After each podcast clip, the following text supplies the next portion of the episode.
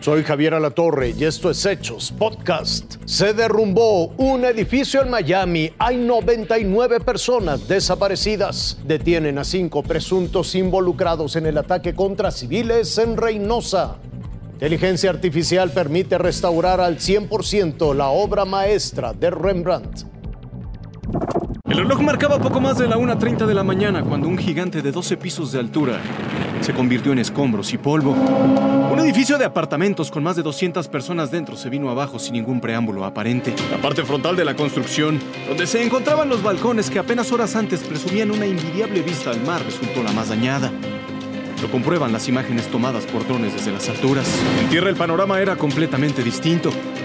La luz en la que bomberos, rescatistas y voluntarios competían en una carrera de vida o muerte era devorada por la humareda gestada entre toneladas de cemento y fierros retorcidos.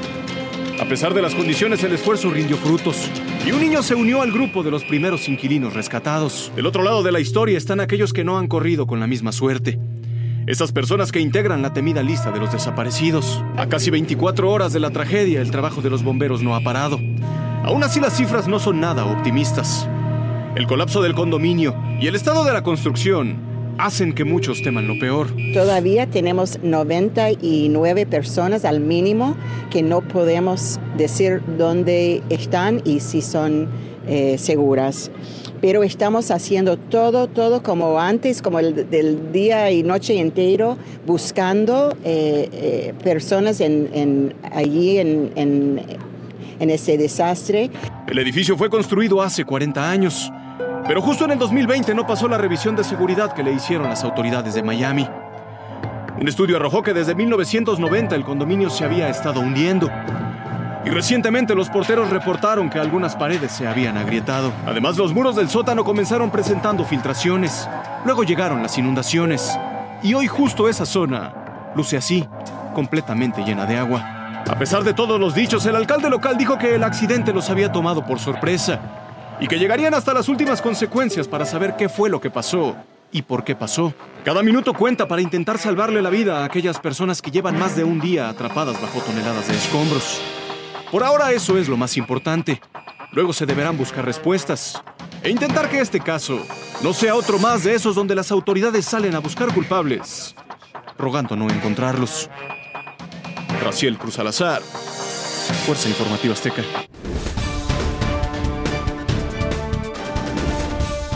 Alfonso Margarito A, alias Simba IO41, y Ramiro L., alias Güero, son dos de los presuntos homicidas que el fin de semana dispararon artera y cobardemente contra 15 habitantes de Reynosa, Tamaulipas.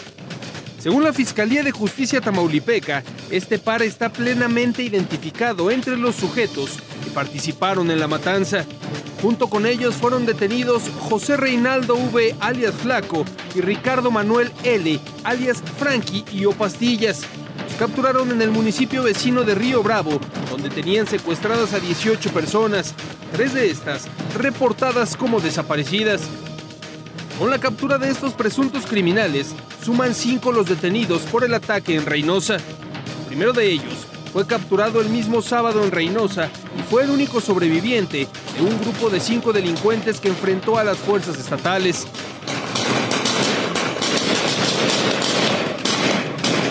Se supone es este sujeto que permanece hospitalizado y fue interrogado.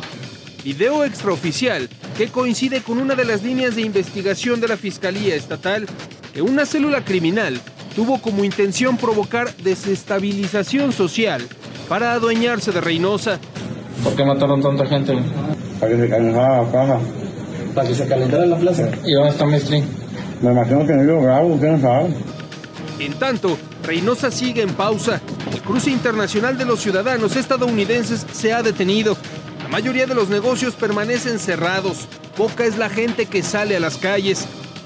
Las actividades deportivas se suspendieron y los horarios nocturnos de algunas maquiladoras fueron suspendidos hasta nuevo aviso.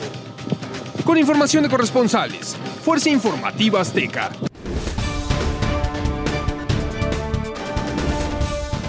Hoy día nadie pensaría en cortar el Guernica o el renacimiento de Venus para que entrara en una habitación, pero en 1715 la ronda de noche de Rembrandt sufrió ese destino cuatro bordes de hasta 60 centímetros de ancho se perdieron para siempre de la obra, hasta ahora.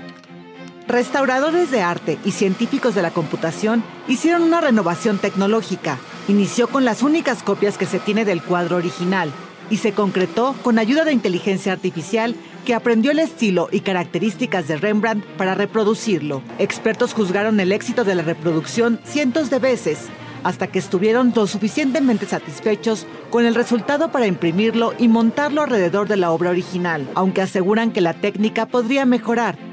El aporte de la inteligencia artificial es significativo, pues la obra completa con el encuadre original del artista ya es exhibido por primera vez en 300 años. Con información de Marisa Espinosa, Fuerza Informativa Azteca. Esto fue Hechos Podcast.